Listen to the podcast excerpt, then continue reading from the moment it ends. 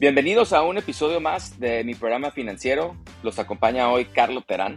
Y en esta ocasión tenemos un invitado muy especial, un verdadero rockstar del dinero, el rockstar del dinero, Javier Martínez Morodo, un gran inversionista, un gran promotor de las finanzas personales y de mejorar la, el contenido educativo, tanto en México, en el mundo hispano y en América Latina. Esperemos que te guste este programa. Estamos muy emocionados de tener a Javier. La información, declaraciones, comentarios y opiniones expresados o proporcionados en este podcast no tienen la intención de ser un consejo financiero u otro tipo de consejo profesional. Son simplemente parte de compartir nuestras propias experiencias y hacer referencia a información disponible públicamente que podría ser de utilidad. Mi programa financiero. Conducido por Carlo Terán.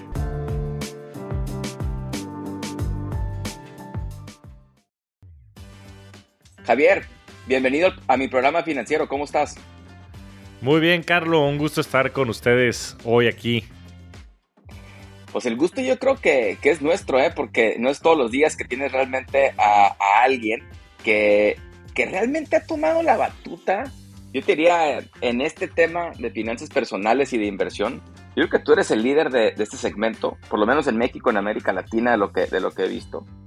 Y la verdad que me encanta tu misión y tenía muchas ganas de entrevistarte y pues, de una charla contigo sobre más que de inversiones per se, quién es Javier Martínez, de dónde nace esta pasión, de dónde vienes, y luego, si quieres, entramos a, finanzas personales e inversiones. Entonces, ¿por qué nos platicas un poquito de ti? Claro, Carlos, y, es un gusto, bueno, nos conocemos ya de tiempo atrás, y te tuve ya también en mi, en mi eh, podcast que se llama Rockstars del Dinero, que invita a todo mundo que esté escuchando mi programa financiero a escuchar también Rockstars del Dinero. Ahí pueden escuchar a Carlos, creo que fue por el episodio cerca de 10, ya vamos en el episodio más de 80. Entonces ya llovió y ahora es un gusto estar del otro lado del micrófono. Pero bueno, te platico un poquito de mí. Mira, a mí me gusta empezar por describirme cómo creo que soy a nivel personalidad y cuáles son las cosas que me gustan y después ya a nivel profesional y a nivel persona, porque creo que después eso es lo que más nos define. Cuando le preguntas a alguien quién eres, siempre se voltea y te dicen casi que dónde trabajan, pero bueno, Javier es una persona súper curiosa, súper rebelde, muchas de esa rebeldía es gracias a su madre, y también muy, muy apasionado, la verdad es creo que las tres características que creo que más me distinguen y que más me han forjado en este desarrollo personal de mis 38 años y eh, me he dedicado sobre todo al tema de las finanzas y la tecnología, específicamente trabajando en empresas como GBM, como Bitso, este, ya por casi 15 años y también desarrollando mucho de este movimiento, la democratización de las inversiones. Fíjate que en México particularmente menos del 1% de las personas invertía. Tenías 250 mil cuentas de inversión en un país de 120 millones de habitantes. Y hoy afortunadamente después de mucho trabajo y de mucho esfuerzo, ya hay casi 4 millones de inversionistas en el país, la gran mayoría de ellos en GBM, afortunadamente gracias a pues, los productos y servicios financieros que hemos desarrollado y también pues, a muchos esfuerzos de educación financiera este, como el tuyo y como otros muchos que han sumado a esta gran fuerza. Eso hice hasta el 2021, trabajé en GBM, eh, la verdad es que una travesía increíble y después estuve también un año en Bitso, que es una empresa de criptomonedas. Yo particularmente creo que cripto y blockchain son el siguiente paradigma, seguramente ya platicaremos del tema y la verdad es que creo que también hace falta este tipo de tecnología para darle acceso a millones de personas, no nada más en México, sino en América Latina.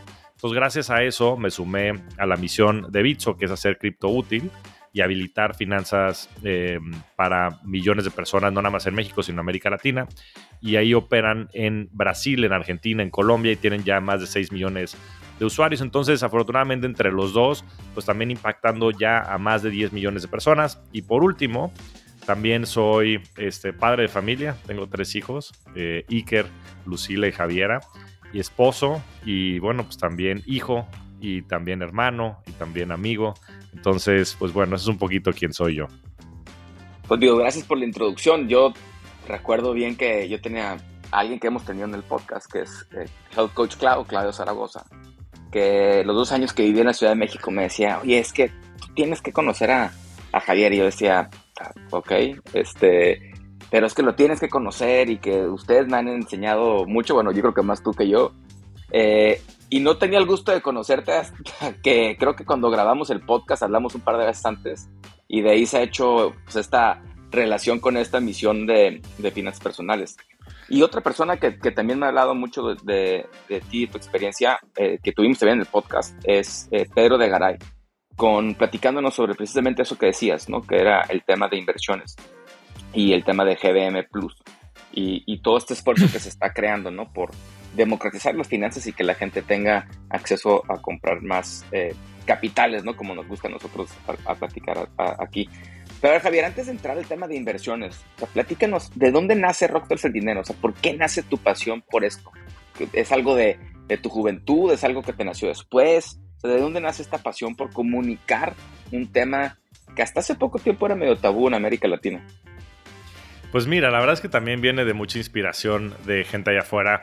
Este, gente como tú, Carlo, para ser honesto, otros como Oso Traba, que la verdad es que no nada más me han inspirado, sino también me han mentoreado en este camino de la comunicación. Pero yo te diría que más allá de, este, de esta vocación que yo creo que yo tengo por la comunicación, pues hay un problema fundamental, que es que no existían productos ni existía el conocimiento para invertir y para serte muy honesto, para manejar tus finanzas personales. No son temas que veas ni en la escuela, no son temas que veas ni en la casa. Todos estos, todos, estos temas son tabúes, ¿no? Muchas veces, inclusive en las mismas familias, no se habla de dinero. Son temas que generan a veces vergüenza, son temas que a veces se manejan con, con demasiado respeto y secrecía, este, temas opacos. Em, y la verdad es que cuando te pones a entender antropológicamente y culturalmente por qué no ha desarrollado esto en América Latina, pues das con muchísimos temas, ¿no? Temas desde, pues inclusive en México, el tema cultural de haber sido conquistados, bueno, de toda América Latina, ¿no? El tema de la religión y la percepción que existe alrededor del dinero como un tema que si tienes mucho es un tema de vergüenza porque pareciera que estás actuando este, de mala fe, eh, en fin, ¿no? Entonces y, después en la casa, ¿no? Porque mucho de eso define cuál es tu relación con el dinero. Y si no hay dinero en tu casa cuando estás creciendo, pues obviamente lo resientes. Y si no empiezas a hablar estas cosas, al igual que cuando tienes traumas este, infantiles o lo que fuera, pues estas cosas se van metiendo en el subconsciente y te van perjudicando sin que tú te, des cuenta de lo que realmente está pasando. Entonces, a través de esta curiosidad y, y pasión, la verdad es que he encontrado que hay dos problemas fundamentales. Una, que la gente no tiene este conocimiento y no sabe que no sabe sobre finanzas personales y sobre inversiones y sobre su relación con el dinero. Y por otro lado, los que ya empiezan a entender y los que ya empiezan a saber no tienen productos y servicios con los cuales puedan ellos eh, poner esto en, en, acción, ¿no? El poder tomar las riendas de sus finanzas personales, de sus presupuestos y demás, y después de sus inversiones. Entonces empecé, porque así me llevó un poquito la vida, por desarrollar productos y servicios. Estuve 15 años desarrollándolos de verdad que ha sido una misión increíble. Este, Pedro Egaray, quien es un gran amigo mío y también gran mentor, eh, pues fue uno de los que más impulsó este tema, pues no nada más en GBM, sino en, México. Y, la verdad es que creo que una vez eh, echado a andar ese camino de los productos y servicios, hacía falta el otro, ¿no? Que era el tema de generar esta conciencia y generar esta educación para que mucha gente allá afuera pudiera también después ponerle en acción, ¿no? Entonces yo te diría que, que de ahí nace el esfuerzo y pues también tengo esta vocación, me encanta platicar y me encanta entrevistar a la gente y quiero sobre todo también contribuir allá afuera a que la gente pueda tener un punto de vista distinto sobre todos estos expertos y que les puedan ayudar a todos allá afuera a mejorar sus vidas. Lo interesante que mencionaste un par de cosas que, que, yo también de repente me he cuestionado y ahorita platicábamos que nos ha tocado los dos vivir en probablemente en dos culturas diferentes que están pegadas, ¿no? Eh, el tema de por qué en América Latina el tema del dinero es tan tabú, el tema de buscar a lo mejor ser dueño de activos, ¿no? O tener acciones o un negocio así, es visto como una manera negativa. Y luego yo he vuelto a ver a los países, digamos, del norte, eh, tanto en América como en Europa, dices, que qué diferente como se piensa el dinero, ¿no? Y no porque es un tema de ambición ni moralístico, sino simplemente por la mejora continua y estar en un sistema donde la propiedad privada es importante, donde ser dueño de activos para tu retiro, ni siquiera es para comprar cosas para tu retiro es importante.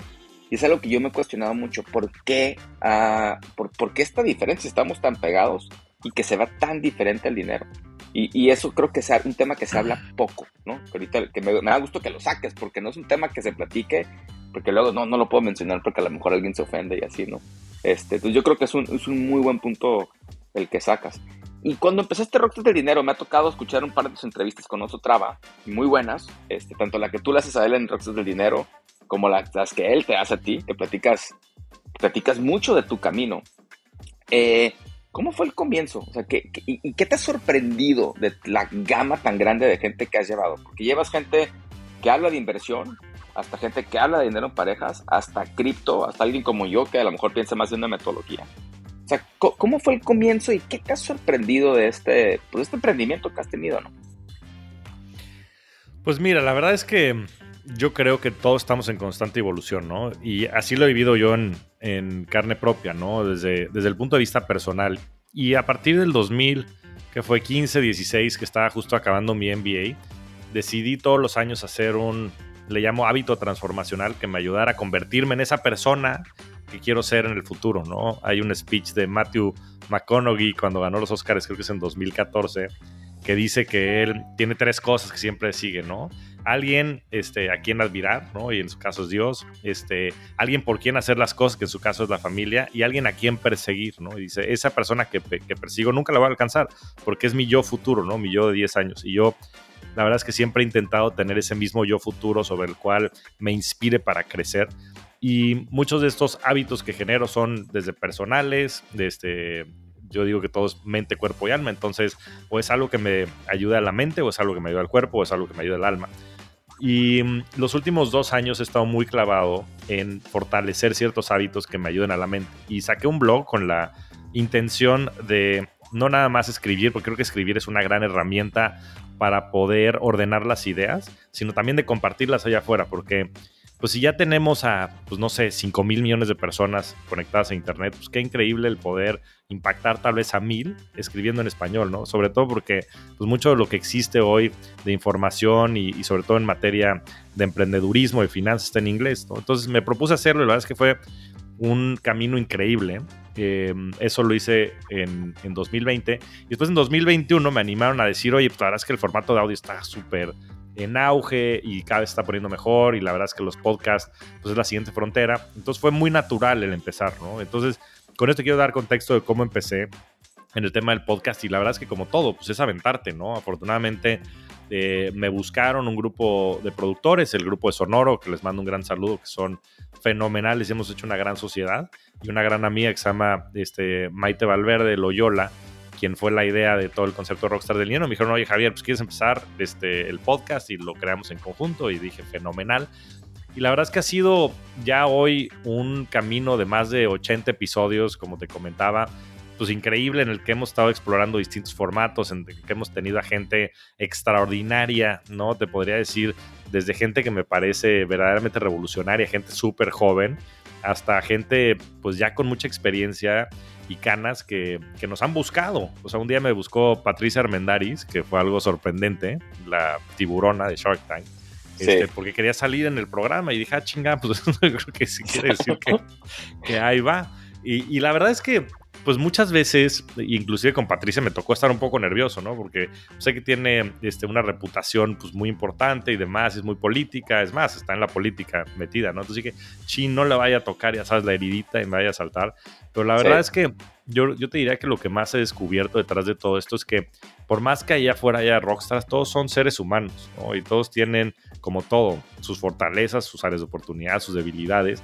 Pero sobre todo, creo que todos son grandes personas y nadie me ha dicho que no. O sea, yo te diría que si, alguien, algo más sorprendido es que nadie me ha dicho que no. O sea, persona que he buscado, persona que me ha dicho que sí. La verdad es que ha sido un camino increíble y, la verdad es que muy contento por haber tenido tantas personalidades, pero sobre todo por haber este, estado impactando a, tantas personas. Hoy ya tenemos cerca de 30 mil reproducciones al, mes y la verdad es que es un motivo de orgullo. Es, es algo que, que más allá de la vanidad del número, pues el que podamos estar contribuyendo a las personas allá afuera y que puedan estar aprendiendo de todos estos rockstars, pues es algo verdaderamente increíble. Algo que, que, me recordaste ahorita que estabas platicando el tema de audio, yo soy muy, muy fan de, de un podcast que se llama Founders, no sé si te lo he mandado. Sí, este, increíble, es buenísimo. Desde que era privado hace, hace como tres años lo escucho, y David Senra habla de eso, ¿no? Es como, dice, oye, tú puedes decir, oye, otro podcast, es como si te hubieran dicho, no hagas una página de internet en el 97 porque hay ya 3 millones de páginas, ¿no? dice, pues esto va apenas empezando. Y yo creo que el formato de audio como, como tú lo estás haciendo tiene la ventaja de gente penosa como yo, que ahorita quiero platicar de, tu experiencia con video, eh, penosa en salir, ¿no? En, que te vean físicamente. Eh, y tiene la, oportunidad de impactar a tantísima gente por cara a los medios a través de los diferentes formatos y los celulares que tienen costos tan bajos. Eh, pues tiene es eso, ¿no? De que puedes, de que puedes darle pues esa experiencia compartida a 30 mil personas a la semana o al mes o al día o lo que sea. Yo te diría lo que más sorprendido de ti es, yo no sabía que había tanta gente tan apasionada en el tema. Solo eh, cuando estaba, cuando reviso tu podcast digo, 80, yo creo que no has repetido 10, ¿no? Pues, ¿dónde ¿quiénes eran los otros 68 que nunca había escuchado, ¿no? O las otras 68 que nunca había escuchado. Y precisamente eso, ¿no? Que para mucha gente yo también me he sorprendido que a quien le he preguntado, oye, ¿te puedo, ¿te puedo grabar? O hacemos un episodio, nadie te dice que no. Creo que es una gran bendición de, de este medio. Entonces, la verdad que felicidades. Yo, yo te admiro mucho. Para mí es, es alguien que, que, quiero seguir. Pero ahorita platicábamos de tu experiencia hacerlo en video.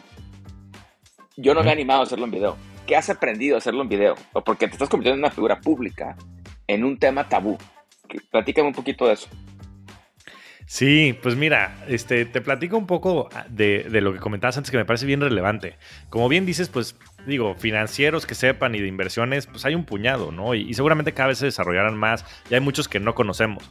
Pero creo que el éxito también de Rockstars del Dinero ha sido el poder entrevistar a gente común y corriente que tal vez no tuviera nada que ver con el tema de finanzas, como por ejemplo nuestra querida amiga este, Clau Zaragoza este, que, nos, que, nos, puso en contacto y que le mandamos un fuerte abrazo, pues ella es health coach, ¿no? Y se dedica a temas de biohacking. Pero si platicas con ella, yo me sorprendí porque en un par de las, de las, de las corridas que nos aventamos ahí de entrenamiento, pues terminamos hablando de ETFs y de cripto y sabe un montón, ¿no? Y, y el tema es que las finanzas no son exclusivas para financieros. O sea, las finanzas nos gusten o no nos gustan, son para todos, ¿no? Y es un tema súper relevante. Ahora, contestando tu pregunta sobre el video, yo creo que es algo también pues de los distintos formatos que están desarrollando.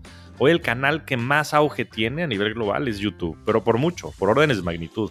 Este, digo, irónico que en su momento lo compraron por mil millones de dólares y decía Google, ¿no? Y decía Eric Schmidt que él no sabía si el precio iba a ser o muy alto o muy bajo porque iba a depender del resultado en el tiempo, ¿no? Y fue, fue el segundo. Hoy yo creo que vale, no sé si 200 o 300 mil millones de dólares y sube como la espuma. Pero la realidad es que con los nuevos formatos y la proliferación, como dices, de los teléfonos celulares y otro tipo de, de dispositivos, es que el formato también de video está explotando. Y hay mucha gente que es visual y hay otra gente que es auditiva, ¿no? Y yo creo que es bien importante tener estos formatos para las distintas personas. Un, tema interesante que he aprendido, empezamos a grabar en video hace tres, meses más o menos en Rockstars del Dinero por recomendación de Oso. Oso Traba me dijo, güey, tienes que empezar a sacar video porque el 50%, no sé, una cifra similar, de, de mis reproducciones vienen de YouTube. Y dije, wow, no, pues entonces tengo que hacerlo sí o sí. Y yo creo que es por eso, es porque hay gente que nada más absorbe el contenido de, de manera distinta y yo creo que es algo importante. Ahora, sobre el último punto que mencionas, sobre ser figura pública, yo creo que es algo que también es súper relevante. Fíjate que hay una plataforma que me encanta que se llama Vic, que son audiolibros, de Pamela Valdés, a quien ya tuve también en el, en, el, podcast, y que es una grandísima emprendedora, una persona que, ha inspirado pues, a muchísimas personas allá afuera. Y dijo una cosa que me pareció súper relevante, ¿no? Me estaba platicando en el podcast que, pues más allá de, la educación y de otros muchos temas, lo que hacía falta en, la, en América Latina, digo, y saliéndonos del tema este, inclusive financiero, de manera general, Sí. Dice, Ahorita hablamos no tema financiero si quieres, porque creo que vamos a tener esta plática muy variada. Pero dice, de manera general, lo que hace falta en América Latina, para que América Latina se vuelva una potencia o para que realice su potencial, sin compararnos con nadie más, no es educación, es inspiración, ¿no? Y la verdad es que se me quedó muy marcado dijo, lo que hace falta es escuchar esas grandes historias allá afuera, ¿no? La historia de Oso Traba, la historia de gente este, muy inspiradora que pueda ayudar a cambiar ese mindset, ¿no? La historia de Kavak, la historia de todas estas grandes empresas que también ya se han vuelto unicornios, que han este, creado una nueva generación de emprendedores este, sin, sin precedentes. ¿Por qué? Pues porque antes creías que no era posible y cuando no es posible es imposible. Pero entonces cuando escuchas la historia de estos grandes personajes, entonces esa inspiración te ayuda a moverte, ¿no? Y lo que ha creado Vic es eso, más que audiolibros, es una plataforma de audiolibros, ha creado estas grandes historias. Y entonces lo que sucede es que necesitamos estos iconos. Y parte de, lo que resuena de los mensajes, por, lo menos desde mi experiencia, no nada más es el contenido, sino es la figura detrás del contenido. O sea, la gente quiere conocer a las personas, la gente quiere interactuar con las personas, la gente no quiere interactuar con su dispositivo. O sea, hay una parte muy humana, muy antropológica, muy sociológica que es conocer a Javier, conocer a Carlo, conocer a Clau, a Pedro, a Oso, conocer a todas estas figuras y entonces inspirarse a través de ellos, porque mucho de lo que inspira no nada más es la historia del contenido, sino también la persona detrás del contenido. Yo te diría, y ahorita volvemos al tema de finanzas y perdón al público porque a lo mejor estamos divagando un poco de, este podcast que es más de finanzas personales. Te diría un par de comentarios en esto. O sea, uno, si pudiera yo mañana migrar que este formato que tenemos tú y yo de, entrevistar o agregarle otra vertical, yo creo que fuera que la gente nos marque nomás para contestar preguntas, porque creo que ese formato es bien importante y falta, ¿no? Porque esto se termina siendo un diálogo entre dos, pero cuando compartes experiencias con mucha gente, que los demás pueden aprender de las experiencias de otros, creo que es bien valioso. El segundo punto, eh, que ayer que estaba escuchando, ayer dije, voy a escuchar la plática que yo tuve con Javier, que creo que la he escuchado una vez cuando salió, yo mencioné mucho el TEC de Monterrey cuando yo tuve la oportunidad de salir de Monterrey. Mi abuelo en Tijuana fue, vendía chicles, luego fue taxista, lo trabajó en, San Diego manejando camiones de la ciudad. Pero lo que me sorprendió el TEC de Monterrey es llegar a una ciudad donde eh, pues Eugenio Garzalagüera, Eugenio Garzazada, este, crean el TEC, pero te inspiran a que tú también puedes soñar. Yo, yo no sabía que, que, eso se podía a lo mejor, ¿no? Porque a lo mejor no se contaban tanto esas historias que por eso estoy tan obsesionado a lo mejor con el podcast de Founders de, David Senra, ¿no? De que constantemente hay esas fuentes de inspiración y me ha sorprendido, eh, a lo mejor porque he estado mucho más americanizado en ciertas cosas de mi vida, especialmente en el contenido. Soy alguien que desde chiquito ve más contenido en inglés que en español probablemente. Que en América Latina no haya más de esas historias. Eh, a lo mejor por eso me está gustando ahorita tanto el podcast que está haciendo Alex Rocha, ¿no? De emprendedores. Porque escuchas tantas historias que típicamente pues, en, nuestra parte del mundo las historias de los empresarios son generacionales, ¿no? Y como que yo digo, ¿cómo te enseño a soñar? ¿Cómo te enseño que es posible? Parte de lo que hacemos en el programa financiero es, oye, yo no quiero que hagas un presupuesto para no comprar café. Yo quiero que sueñes en lo que tú quieres soñar. O sea, para eso es el dinero, ¿no? Para que tú puedas lograr esas metas. Y justo ese ejemplo que ponías de que faltan historias de inspiración, creo que es algo bien importante, ¿no? Este, y me gusta mucho como lo haces en ese sentido en, en del Dinero, como lo hace Osotrava, como lo hace Alex Rocha, eh, en, en, platicar esas historias, ¿no? Porque deberíamos, eh, yo, yo, siento una responsabilidad de que alguien me dio una beca. Yo cuando fui a la maestría recibí una beca, eh, casi total, pero bueno, este, y me puse a investigar, te dan un librito de esta beca, se llama Lost in Fellowship, en donde yo fui a la maestría. Y cuando leí el libro, el señor Austin había donado este dinero en 1930. Decía, imagínate, 1930. Y este amigo le va a cambiar la vida a alguien de Tijuana 87 años después, ¿no? O sea, qué, qué, historia, ¿no? O sea, I gotta give back. Pero faltan mucho esas historias y falta que las promulguemos más, porque sí existen, ¿eh? No es de que no haya. Sí existen, pero falta que las promulguemos más. Sí, estoy totalmente de acuerdo. Yo creo que hay que comunicar más esas historias porque y te digo, a mí me gusta mucho como lo dice Pame. La verdad es que sí hace falta mucha educación, sin lugar a dudas. Pero, pero más que educación, inclusive más que inspiración, falta mucha acción. O sea, en el momento en el que empiezas a ver, como decías, a, los Garza Sada en Monterrey, a, a estas personas Austin y a otros muchos, digo, estamos hablando de gente tal vez histórica, y hay mucha gente joven que está haciendo lo, propio, ¿no? Em, es que verdaderamente te das cuenta que las cosas son posibles, porque pues nadie vive tampoco de historias, ¿no? La gente vive de acciones y cuando ves que todo esto está puesto en acción y cuando te toca vivirlo y como tú dices, te sientes con la responsabilidad de regresar algo de esto al mundo. Y creo que en ese momento es donde en, verdad se dan pues, los cambios de paradigma y los cambios fundamentales. Y ojalá que esto pues, no nada más pase en círculos pequeños, sino ahora con la tecnología y con la comunicación, las redes sociales, pues le vamos a, este, hacer llegar esto a, todo el mundo allá afuera. Ojalá, ¿no? Y que continuemos haciéndolo, o sea, que no se nos acabe tampoco con nosotros las ganas de, de hacerlo, ¿no? Y seguir empujándonos uno al otro. A ver, si quieres con esto, ¿por qué no volvemos un poco al tema de finanzas personales? Y, nos platica, a ver, platícanos, ¿cómo llevas tú tus finanzas personales? ¿Cómo lo platicas con tu pareja? ¿Es un tema que platicas, no platicas? Eh, ¿Nomás platicas de inversiones o también platicas de todo lo demás? ¿Por qué no nos cuentas un poco? Mira, te voy, a, te, voy a, te voy a platicar y te voy a confesar que mucho de esto también ha sido trabajo iterativo. Eh. Que la gente allá afuera sepa que nadie es perfecto y que inclusive los rockstars a veces pues este no hacemos las cosas de la mejor manera y siempre buscando iterar y perfeccionar cada una de las técnicas.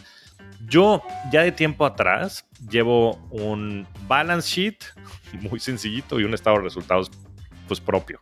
¿no? Entonces yo todos los casi cada, cada tres meses me siento yo solo a hacer un ejercicio de cómo están mis activos, mis pasivos, mi capital, etcétera tal cual, cómo, cómo, cómo está mi estado de resultados, cuánto fue lo que ingresé, cuánto fue lo que gasté, em, y, sobre todo proyecto hacia adelante este, esas distintas necesidades.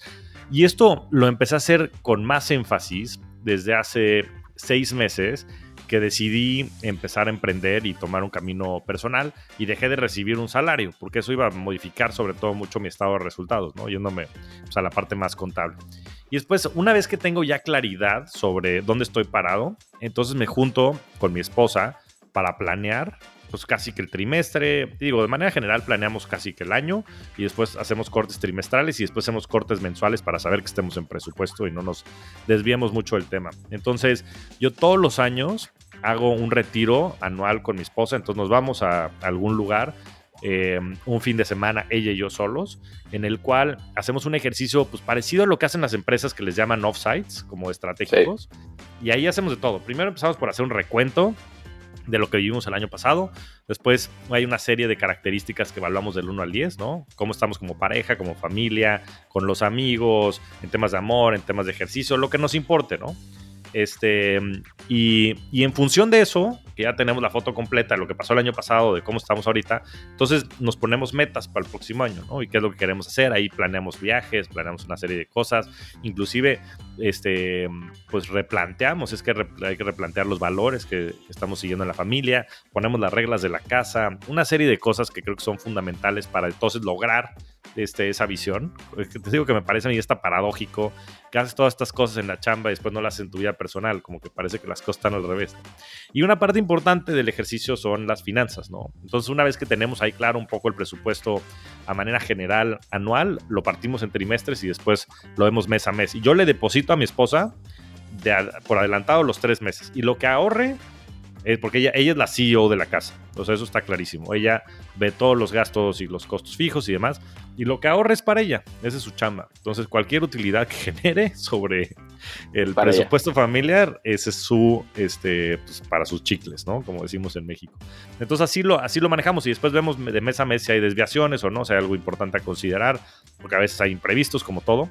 Pero bueno, esa es la manera en la que lo manejamos. Y por lo general, un día a la semana lo tenemos. Este, esto se lo, se lo saqué a, Dina Chelminsky, este, a quien le mando también un gran saludo. Tiene un podcast buenísimo que se llama La Burra Arisca. Ella vino a mi programa y nos platicó que ella tiene un date financiero todos los lunes con su esposo, en el cual hablan de finanzas y nada más. Entonces, este, pues también aprendiendo de los rockstars allá afuera.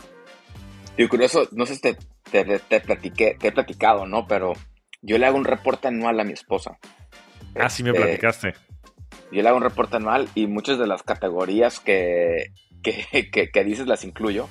Por lo general trato de que a finales de diciembre o a principios de enero nos vayamos una noche eh, a un lugar y revisemos el reporte anual. Y cada año le agrego un tema que, pues, digo, a final de cuentas no somos eternos, por si no llego a estar, ¿no? Oye, ¿qué significa un seguro de vida con ahorro contra uno sin ahorro? Eh, qué significa tener un testamento, ¿no? Eh, las escrituras de la casa, pues quién estuviera, etc. Y, y, luego le doy copia a un par de parejas muy cercanas a nosotros para que si no estoy, o si fallezco yo antes que ella, se lo pueda, se lo doy para que pues, tenga una guía a ella a quien preguntarle, ¿no? Y que sepa la radiografía completa. Este, yo creo que es súper valioso porque las empresas lo hacen luego dices, pues ¿por qué no lo hacemos nosotros, no? Si es algo tan, tan relativamente sencillo. Totalmente, totalmente. ¿Y a tu esposa le gusta esta dinámica o se le hace demasiado, no tanto? ¿Cómo es la interacción de ella? Yo no sé si pues, en mi caso Gloria cada lunes dijera, oye, tampoco, ¿no? Te puede ser cada, cada, mes, ¿no? Pero... Mira, o sea, yo, yo te diría que, que, mi esposa es muy flexible en ese sentido. Entonces, pues muchas de estas locuras que yo he planteado, pues me las compra y las hacemos. El, el tema de, de, la reunión semanal es más personal, es un tema más de pareja. A veces sacamos el tema financiero, a veces no, si es algo relevante pero sí lo hacemos una vez al mes, porque creo que es una buena disciplina para los dos, inclusive para ella, ¿sabes? Yo creo que lo hago más por ella que por mí, porque muchas veces hay desviaciones y eso la pone nerviosa, ¿no? Pues que si hubo algún tema extraordinario, este, en fin, ¿no? Algún accidente o algo que haya pasado con los hijos, entonces lo llevaste al hospital y entonces salió una ranita. Entonces, es más para revisar que, esas desviaciones estén consideradas que otra cosa, los cortes mensuales. Y mira, como todo ha sido un proceso de aprendizaje. O sea, el presupuesto antes yo te diría que tenía un 20% de margen de error y hoy tal vez es un 5%, ¿no? Y, y esas cosas siguen pasando, pero, pero el tema es atenderlos como todo. Es no esperarte a que tengas modelos perfectos, sino irlos trabajando en el tiempo. Y el tema de los seguros es algo que le metes tiempo, los tienes, seguro de vida, seguro médico, seguro de auto, todo eso. Lo, ¿Te importa o es como, ah, hago el mínimo y luego lo veo? No, sí, es un tema. ¿no? Ahora es más importante. Sí, exactamente.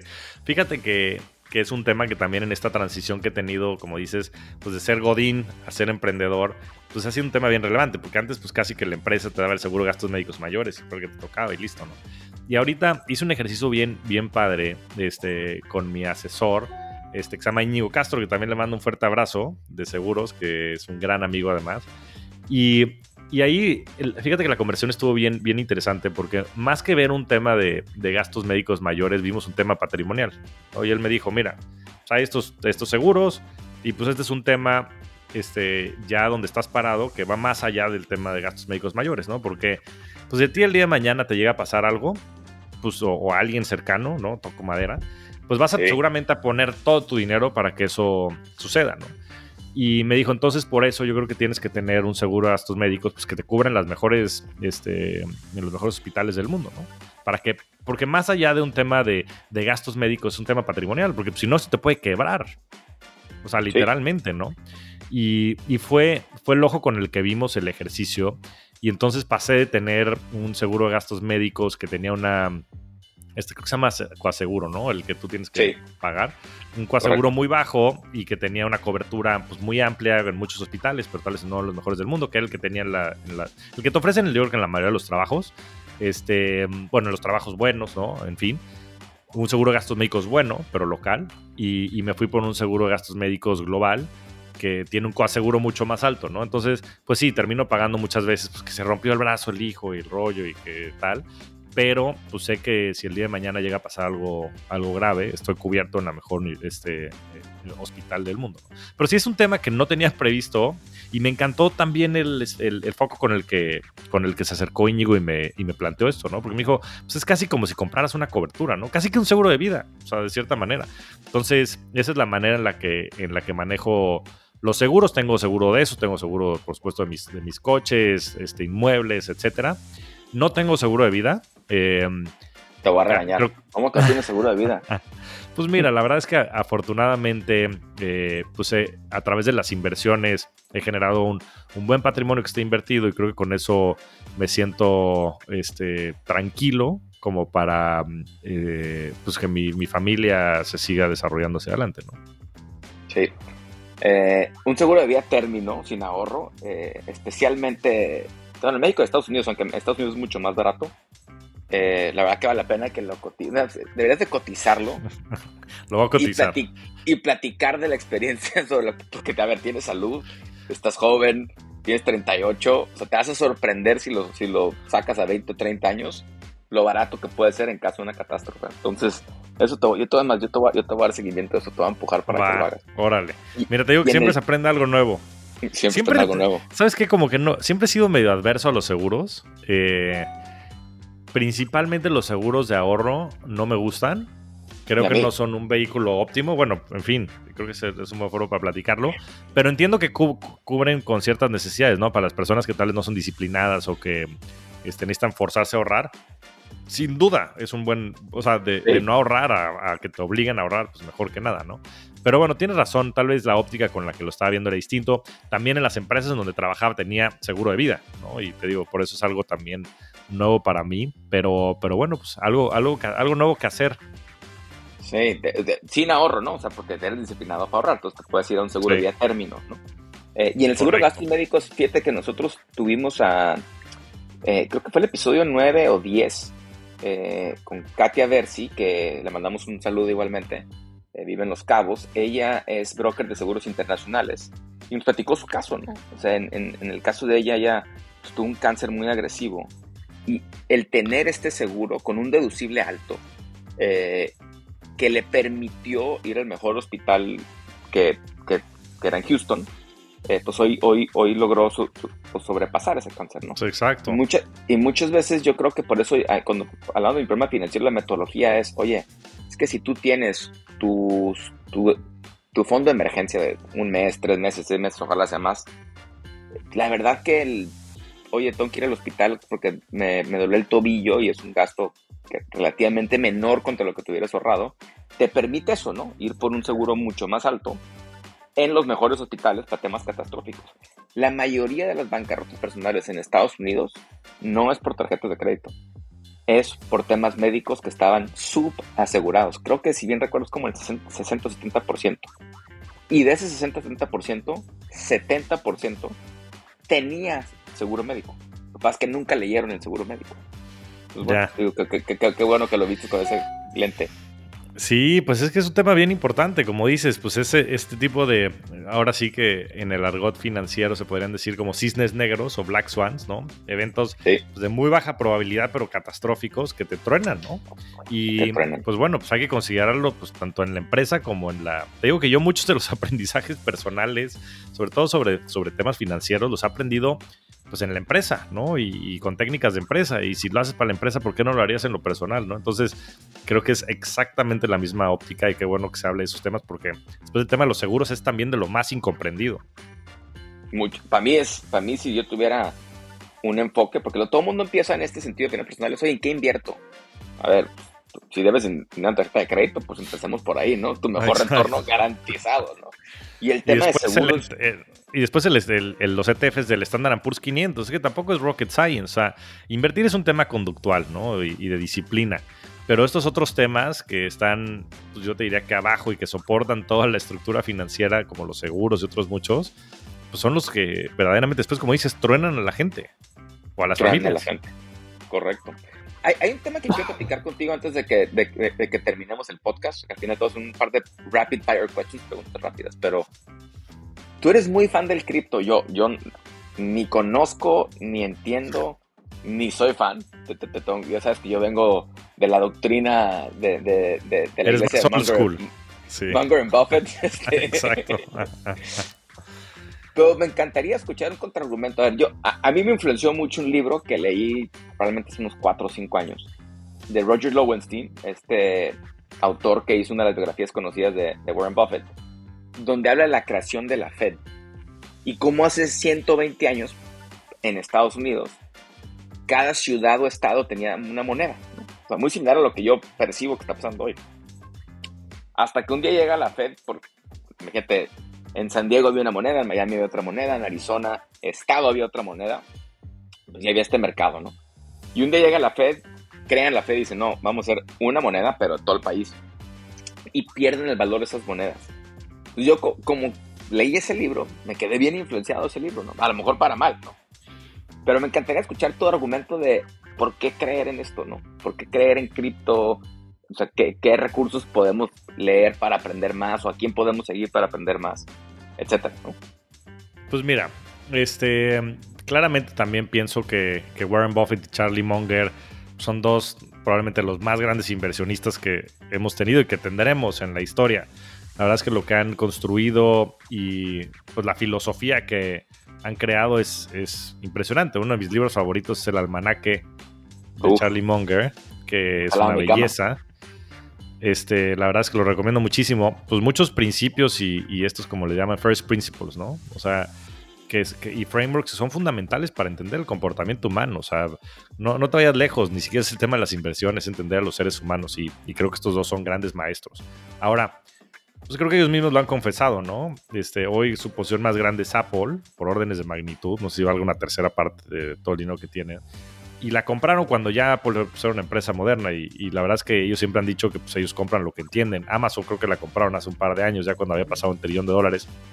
Y, pues bueno, cada quien se especializa y se dedica a lo que entiende y a, a lo que su generación le dio a entender. Ahora, específicamente hablando de Bitcoin, yo creo que es una innovación fundamental, yo creo que es un cambio de paradigma eh, por varias razones. Y te voy a intentar explicar de manera muy sencilla y sin entrar a muchos detalles la manera en la que yo comprendo esta tecnología y sobre todo el valor que está detrás de ella.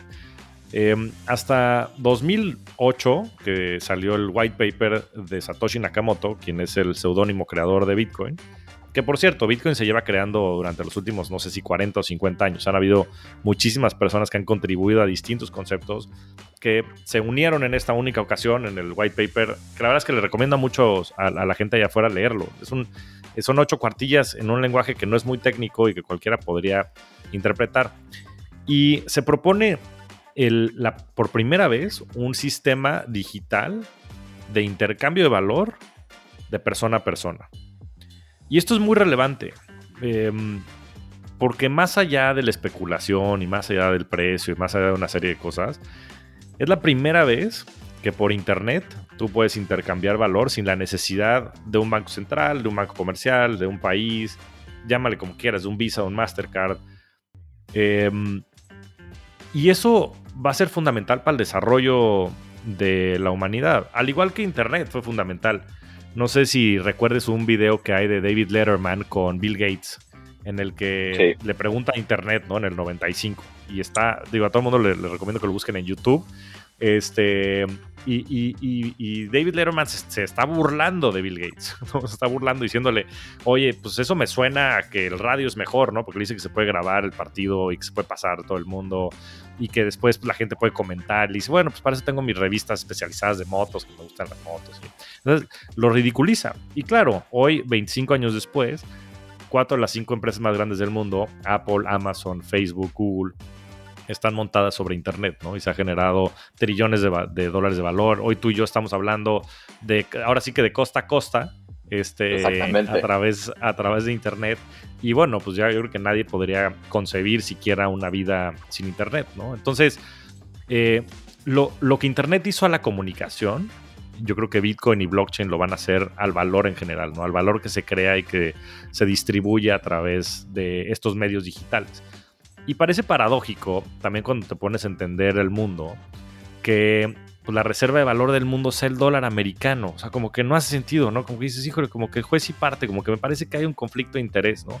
Y de repente empiezas a entender también, yéndote a la parte antropológica, cuál ha sido la historia del dinero, ¿no? Y dices, pues mira, pues la verdad es que empezamos con trueque, pero no era muy eficiente, entonces de repente pues, se crearon las monedas una serie de cosas con las cuales podías intercambiar bienes por bienes para hacerlos divisibles y demás, y eso hizo una proliferación de especializaciones, y eso hizo que hoy este, pues, tengamos un país con tanta abundancia, ¿no? Y, y no un país, un mundo en general con tanta abundancia. Y si no hubiera sido por el dinero, que es una innovación tecnológica, pues nunca hubiéramos podido realizarlo, ¿no? Pero cuando le preguntas a la gente, la mayoría te dice, no, es que está respaldado por oro, o está respaldado por petróleo, por la infraestructura del gobierno americano, y todo eso es bullshit, todo eso es, o sea, es falso, es un gran tabú, el dinero no está respaldado por nada. Ahora, sí estuvo respaldado, ¿no? Y estuvo respaldado por oro, y te das cuenta que en el siglo XX, en el siglo pasado, pues la mayoría de los eh, países pues incurrieron en muchos gastos, sobre todo a través de las distintas guerras mundiales, y no tenían el dinero para financiar la guerra. Y se tuvieron que sobreendeudar. Y llegó un momento en donde no pudieron soportar el estar respaldados por oro, y empezando por Inglaterra, creo que como desde los 30 rompió el patrón oro, y se terminó por romper completamente eh, el acuerdo de Bretton Woods con Richard Nixon en 1971. Y llevamos 50 años en que el dinero no está respaldado por nada y el 60% de las reservas internacionales del mundo y de las transacciones del mundo están en dólares americanos. Y hoy tienes un tema geopolítico fuertísimo con la guerra en, Rusia, entre Rusia y Ucrania.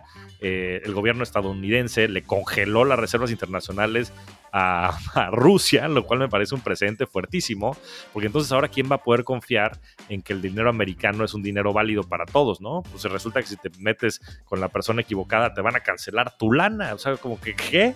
Y después pues tienes todo lo que está pasando con el gobierno chino. Y, y, como que no hace tanto sentido el tener como una moneda circunscrita a una jurisdicción. Y por otro lado, pues también como que dices, híjole, estamos viviendo en el mundo digital, estamos tantas horas aquí y allá, y no existe dinero digital. Dice como que, como que eso tampoco me hace mucho sentido, ¿no? Y después te quieres transaccionar cosas en Estados Unidos y entonces necesitas hacer cosas en dólares, pues estás en México y hay temas ahí que no están claros, fiscales, legales. Si quieres mandar dinero, pues el tema de las remesas es famosísimo, ¿no? En México recibimos más de 52 mil millones de dólares al año en remesas y nos cuestan el, el 10% las remesas, 5 mil millones de dólares. Es una locura de dinero. Es una verdadera locura de dinero, ¿no? Y después, fíjate, me, fui este año, me fui a la India y me iba a quedar en un ashram, este, allá que es, en fin, como un templo de meditación. Y lo que me cobraron de fees por mandarles dinero era más de lo que costaba el ashram allá. O sea, no era muy caro donde me estaba quedando el templo, ¿no? Pero, pero era, es ridículo, ¿no? ¿Por qué? Porque pues tienes que pasar el dinero pues, de México a Estados Unidos, de Estados Unidos, no sé, Inglaterra, de Inglaterra a la India, y después pues cada uno de los bancos se queda su, su, corte, o sea, su, comisión y cada uno de los intermediarios del tipo de cambio se queda su comisión. Entonces es una locura cuando vivimos en un mundo global y donde Facebook tienes amigos en todo el mundo y resulta que no tienes una moneda para mandarles, para darles, para comprarles, este, para colaborar, ¿no? Entonces desde, desde, el punto de vista como, o sea, más allá de los casos específicos y demás, como de primeros principios, yéndome mucho al tema de Warren Buffett y Charlie Munger, creo que no hace mucho sentido cómo, cómo funciona el dinero en el mundo en el que estamos. Y creo que eso va a cambiar de manera drástica. Inclusive el sistema financiero. ¿eh? El sistema financiero, o sea, la gente piensa que, la Fed y todo esto, regresando al tema que, que, mencionaba sobre la creación de la Fed a principios del siglo pasado, pues fue una, una creación de los bancos comerciales. Y básicamente los bancos comerciales después pues tienen pues una medio licencia para matar, ¿no? Porque ellos pueden imprimir también dinero, digo, tienen que tener el 15% de las reservas, pero eso quiere decir que por cada dólar que existe, los bancos comerciales pueden imprimir 5 dólares. Entonces estamos apalancados 5 veces. Entonces le están dando la posibilidad de apalancarse 5 veces y después de prestar ese dinero, bueno, y por supuesto que tiene muchas cosas y muchas cuestiones que han hecho que el sistema sea resiliente, ¿no? Todos estos seguros que hay, como el IPAB en México, en donde si hay un banco que truena, como fue el caso de Banco FAMSA el año pasado, pues hay un seguro que puede reembolsar el dinero a la gente, ¿no? Y, lo mismo en, Estados Unidos, creo que es el FDIC o algo por el estilo.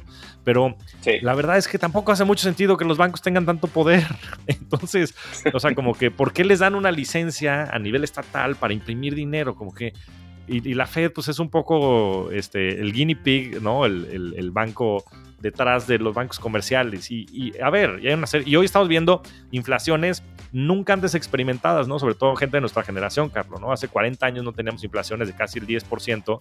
Y todo esto fue por un mal manejo de la política monetaria, porque los gringos decidieron imprimir el 40% de los dólares en circulación en 2020 y 2021. O sea, pues, pues obvio, ¿no? Imprimes 40% más dinero y tienes la misma cantidad de bienes y servicios. Pues claro que los precios van a subir. Entonces, en fin, no quiero ir más allá, pero como que no me hace mucho sentido que el dinero esté circunscrito a una jurisdicción, el dinero global. No me hace mucho sentido que no exista un dinero digital y no me hace mucho sentido que también a través de la inflación estés creando tanta pobreza a nivel global. ¿Por qué? Porque la gente que no invierte pierde su dinero. La gente que vive al día pierde su dinero. Y los únicos que ganan son las personas que sí invierten, que tienen activos reales, ¿no? Como son los bienes raíces, los commodities, las mismas acciones. Y esas personas, que es el 1%, se vuelven más ricas. Y todo eso lleva a un tema de mucho más inequidad, de mucho más este, injusticia, que la verdad desde mi punto de vista es el problema más grande que tenemos como humanidad. Si no nos damos cuenta que hoy el, la ola de populismo que a nivel global es resultado del nivel de inequidad que tenemos, no nada más en cuestión de género, pero sobre todo también en cuestión de riqueza. Es ridículo, el 1% tiene más del 50% del dinero del mundo. Entonces eso no hace sentido. Y el 10% más pobre tiene, no sé si es el 0.1% de la riqueza. Entonces, necesitamos crear sistemas más justos. Me parece que Bitcoin y todo lo que propone blockchain hace que haya menos señoreaje, menos una serie de cosas, menos el efecto cantillón, una serie de cosas más técnicas, que se distribuye mejor la riqueza y que la gente también puede monetizar el valor que crea. Pero bueno, no voy a ir más allá. Por todas esas razones y por estos primeros principios, creo que hay un caso muy bueno y práctico porque las criptomonedas y Bitcoin pueden prevalecer en el tiempo. Digo, me encanta tu pasión, o sea, claramente tienes una pasión por este tema. Digo, me gustó mucho cómo pusiste todo este formato. Hay cosas con las que no estoy de acuerdo, hay cosas con las que te puedo entender, hay cosas con las que sí estoy de acuerdo. Eh, pero claramente tienes una pasión muy grande por el tema. Vamos a tener que invitarte después a otro podcast que nada más platiquemos de esto, si nos aceptas la invitación. Perfecto. Con todo este, porque creo que es un tema, a ver, yo me declaro totalmente ignorante, eh, pero tu último punto de cómo mejoramos esta redistribución del ingreso, yo creo que para mí, a ver, por, eso estoy eh, con Jonathan y con otros que estamos aquí metidos, tratando de, hacer esta metodología para que la gente pueda comprar capitales, porque sí creo que esa es la manera, pues, cómo te haces dueño de cosas. Digo, no, no me gustaría que hubiera otro, otro mecanismo, pero probablemente el que tenemos hoy es el bueno. Entonces, te, vamos a volver a invitar y te prometo, así como te estoy diciendo que tú sacas tu seguro de vida, que yo voy a leer un poquito más, más a tener que mandar un par de libros y podcasts de este tema para poder leerlo. Oye, antes de dejarte ir, te voy a hacer un par de preguntas rápidas. Este, Venga. Tu mayor fracaso que has aprendido de él. Si quieres, quitamos lo personal, vamos a lo profesional. Pues mira, la verdad es que me hubiera gustado estar más tiempo en Bitso. Eh, creo que no pude cerrar un ciclo, muchos proyectos se quedaron inconclusos y la verdad es que creo que no pude reflejar mucho del, esfuerzo y de la pasión eh, que tenía por la empresa y por la industria. Y la verdad es que lo que he aprendido es que las cosas son más complejas de lo que parecen, ¿sabes? Cuando de repente las ves un poquito por fuera y quieres hacer ciertos cambios y, en fin, quieres interactuar con un grupo de, seres que, piensas que, que, piensan igual que tú, yo creo que subestimé eh, lo complejo que es mover organizaciones y lo, complejo que es cambiar eh, pues el mindset, ¿no? Y, la verdad es que me llevo ese aprendizaje y, es, ha sido muy humbling, como se dice en, inglés. dejarle, y, mira, y después también dejar el ego de lado, ¿eh? porque después en estos temas, pues la manera de, hacerlo es justo, pues, este, quitándote muchos de los, de, las percepciones y, y, en fin, ¿no? De los conflictos que tienes después este, al respecto. De acuerdo, ahí luego platicaremos yo de mis fracasos, este, donde aprendí mucho también. Este, eh, segunda pregunta rápida. Eh, ¿Qué podcast o qué personas recomiendas seguir? En general, no, no tiene que ser de temas personales, si es de personales, perfecto. Pero, o sea, ¿quién te influencia?